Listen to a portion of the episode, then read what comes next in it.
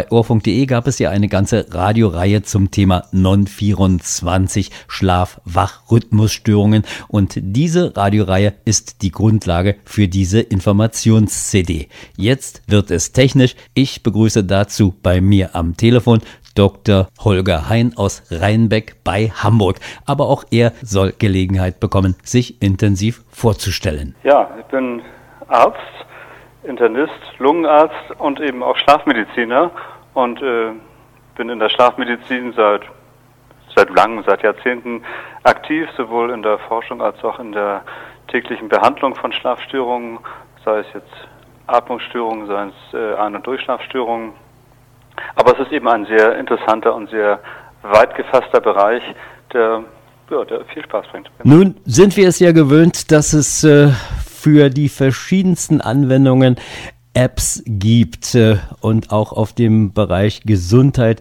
da finden wir einige hilfreiche Helfer für unsere Smartphones. Äh, gibt es denn auch in dieser Richtung, wie wir hier unterwegs sind, also beim Thema Schlaf, gesunder Schlaf, gibt es da auch Apps, äh, auf die wir hier verweisen können und dann späterhin noch genauer eingehen können? Es gibt äh, mittlerweile eine ganze Menge Apps für Smartphones. Smartphones gibt es ja erst seit zehn Jahren und die Apps ja noch deutlich kürzer. Die Apps haben uns die Arbeit, äh, werden uns sicherlich die Arbeit erleichtern, aber man muss bei allen Apps sagen, sie sind in der Regel nicht direkt geprüft, verglichen mit den Standardverfahren, die wir bisher eingesetzt haben. Das ist ein bisschen das Problem. Das muss man immer im Kopf haben, dass die Apps wirklich nicht das immer messen, was sie vorgeben zu messen. Aber das ist wieder ein anderes, ein wichtiger Punkt, den man einfach nur im Kopf haben muss.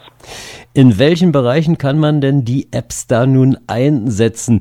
Wir haben ja schon in verschiedenster Weise davon gehört, wie man sich dem Thema gesunder Schlaf nähern kann, was man da alles beachten muss. Auch äh, der Patient selbst. Also was können uns denn da die Apps nun so liefern an Hilfen? Es geht ja einerseits um die Frage, wie läuft der Schlaf ab? Also wann geht man ins Bett, wann steht man auf, wie war die Schlafqualität, wie lange war die Schlaflatenz und wie häufig war man nachts wach? Das wäre ein wesentlicher Faktor, dass man das äh, misst mit dem Smartphone. Die Smartphones haben ja auch in der Regel Bewegungssensoren und äh, Mikrofone eingebaut, dass man darüber Daten erheben kann. Das wäre sozusagen das eine, also die Schlaf, den Schlaf an sich zu messen. Das zweite wäre natürlich das Schnarchen treten Geräusche während des, äh, während des Schlafes auf? Wie intensiv sind die Geräusche? Und das dritte wäre dann die Frage, was ist mit dem Tag, mit Tag-Nacht-Rhythmen, mit Aktivitäten tagsüber und nachts? Wie verteilt sich das? Gibt es da Schwankungen des, des Tagesrhythmus. Und die nächste Sache, das Smartphone kann man ja auch als Hilfstellung einsetzen, um bestimmte Daten selbst zu erheben und selbst zu protokollieren. Schlaftagebücher sind da die, das Stichwort. Wie arbeiten da eigentlich die Smartphones? Und noch andersrum gefragt, wie muss ich als Anwender die Smartphones da einsetzen? Äh, beispielsweise muss ich es mir unter das Kopfkissen legen? Zum Teil ja. Zum Teil wird es unter die Matratze gelegt, zum Teil werden externe Sensoren, die mit dem Smartphone dann per Bluetooth Kontakt aufnehmen, unter dieses unter das Kopfkissen gelegt oder unter die Matratze. Wenn es um die Frage der Schlaf-Wach-Rhythmen geht, der Aktivität, gibt es natürlich die Möglichkeit, dass das Smartphone das selbst misst über die Beschleunigungssensoren oder dass über eben auch da wieder externe Sensoren das gemessen wird. Stichwort die Uhren, die man tragen kann, die ja auch äh, Beschleunigungsmesser enthalten und das dann ans Smartphone weitergeben. Nun teilt sich ja die Smartphone-Welt in die geschlossene iPhone-Abteilung und dann in die Android-Sektion. Äh, Gibt es für beide Bereiche äh, gleich viel oder in gleichem Umfang Apps? Im Wesentlichen ja, muss man sagen. Also sowohl die Frage der Tag-Nacht-Rhythmen mit der Bewegung und äh, den Schlafphasen und den Ruhephasen, da gibt es für, für beide entsprechende Apps, die meistens sogar schon vorinstalliert sind. Ähm, für die Frage der, des Schnarchens gibt es in der Regel auch Apps für beide Betriebssysteme. Äh, die andere Frage, wie läuft der Schlaf ab? Wie ruhig, wie unruhig ist der Schlaf? Ähm, das, da gibt es auch für beide Systeme das. Es gibt sogar, das hatte ich eben noch gar nicht gesagt, es gibt sogar auch Therapieeinheiten, wenn Sie die Rückenlage nachts vermeiden wollen, gibt es auch für beide Systeme, sowohl für Android als auch für iOS, gibt es die Lagesensoren, die dann aktiv werden, wenn sie auf dem Rücken liegen. Sind diese Apps nun lediglich für den privaten Gebrauch einsetzbar oder nutzen Sie als Mediziner diese Apps auch für Ihre Diagnostik? Die Apps, die zur Verfügung stehen, sind bisher alle nicht zugelassen für die Diagnostik im medizinischen Sinne. Wenn wir eine Diagnostik betreiben, ist die Gerätschaften, die wir einsetzen, geprüft, untersucht und zugelassen sein. Das ist bei den Apps nicht der Fall. Das ist ein bisschen schwierig, das ist auch schade, denn man könnte an sich eine ganze Menge Daten über die Apps relativ einfach erheben und das wird sicherlich in Zukunft auch kommen. Aber einfach Beispiele. Schnarchen.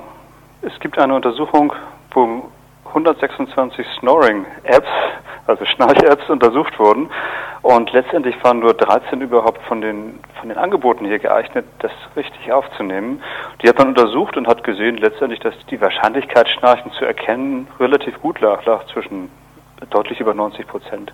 Also die Apps geben einem gute Hinweise beim Schnarchen, aber man setzt sie bisher nicht zur Diagnostik direkt ein, wenn man es nicht darf. Man kriegt also nur die Informationen, dass jemand schnarcht und dass das Schnarchen auch etwas kräftiger sein könnte. Das ist zum Beispiel die eine Sache.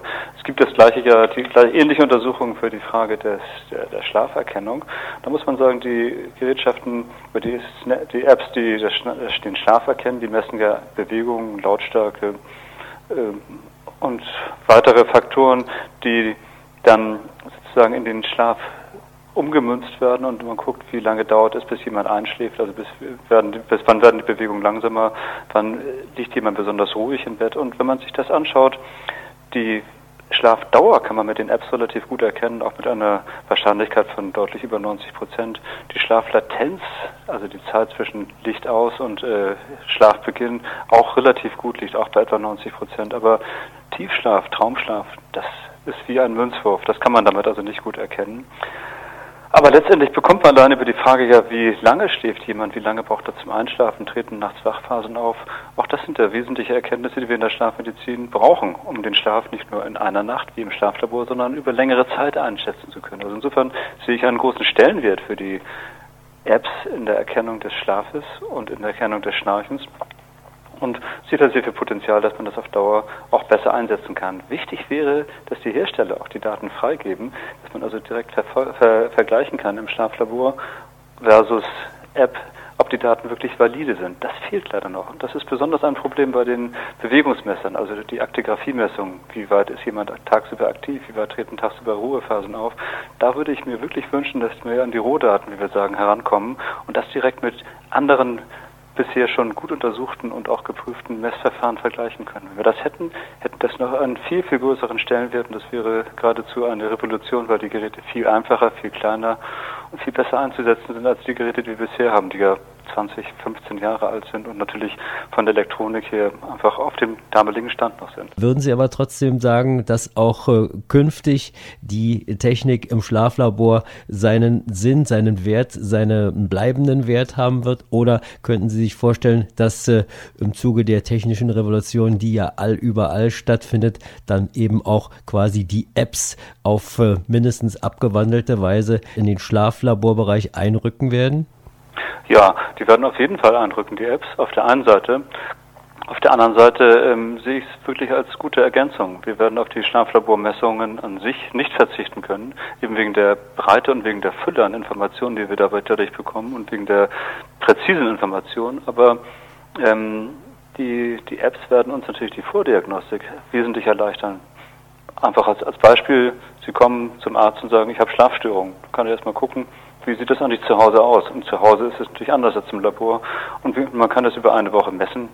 Gibt es überhaupt Hinweise für eine Schlafstörung oder nicht? Oder ist es vielleicht was ganz anderes? Also diese Vorauswahl, die kann man sehr gut, sehr viel besser damit treffen. Und im Zweifelsfall braucht man immer die Messung im Schlaflabor. Also das Schlaflabor wird einen Stellenwert nicht verlieren, aber die Apps werden uns die, die Möglichkeiten der Untersuchungsrichtungslenkung sozusagen, also was brauchen wir jetzt als nächste Untersuchung, wird uns das erheblich erleichtern. Aber da wünsche ich mir tatsächlich valide Daten, zuverlässige Daten. Und deswegen muss man, bevor man das richtig einsetzen kann, die Messungen der Apps vergleichen mit den Schlaflabormessungen. Und das gelingt an sich nur dann, wenn die Hersteller auch die, die Daten offenlegen, dass man sie also wirklich auch auf andere Weise noch analysieren könnte und dann gucken könnte, wo könnte man was äh, verbessern dabei. Vielen Dank, Herr Dr. Hein.